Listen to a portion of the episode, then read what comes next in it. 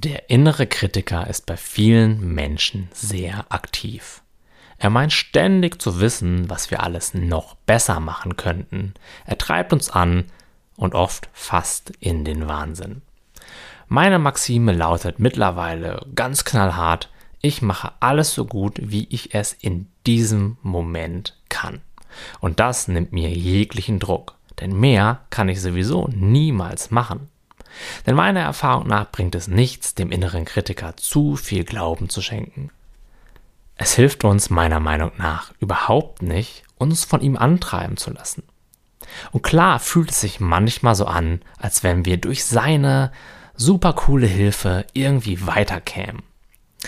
Doch lernen wir am besten, wenn wir wirklich klar im Kopf sind.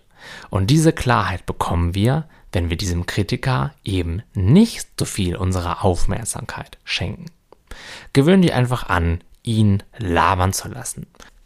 Kämpfe dabei nicht gegen ihn an, sondern lasse ihn einfach im Hintergrund seine Geschichten erzählen. Er kann ruhig seine Meinung haben und sie auch kundtun.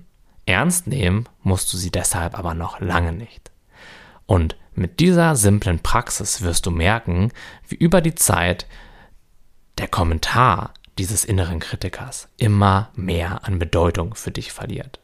Und je weniger Bedeutung er hat, desto mehr Raum entsteht in dir für wirklich gute Ideen, die im Einklang mit dir sind, für kreative Lösungen und eben auch für wirklich konstruktives Lernen und Entwicklung. Du wirst dann Dinge ganz automatisch in einem neuen Licht sehen. Dadurch kann sich dein ganzes Leben verändern und es können Dinge zu dir kommen, von denen du jetzt noch nicht einmal die leiseste Ahnung hast, dass sie dir gut tun können, dass es deine Aufgabe im Leben sein könnte und dass die dich wirklich weiterbringen können. Bemerke dazu, dass es nicht deine Stimme ist, die dich da oben gerade kritisiert, sondern irgendeine Stimme, die möglicherweise von Erfahrung aus der Vergangenheit geprägt ist, die von anderen Menschen beeinflusst wurde, die von den Dingen, die du so erlebt und erfahren hast, auf eine bestimmte Art und Weise eingefärbt ist. Das ja. Aber es ist nicht deine Stimme.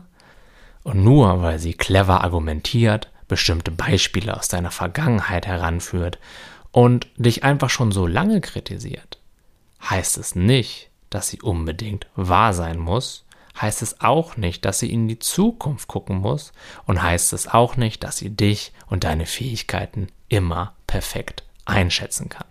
Nimm sie also nicht so ernst, lass sie ruhig im Hintergrund erzählen, aber fokussiere dich, so gut du das kannst, auf die Aufgabe, die du vor dir hast, anstatt auf den Kommentar, den du zu dieser Aufgabe in deinem Kopf hast.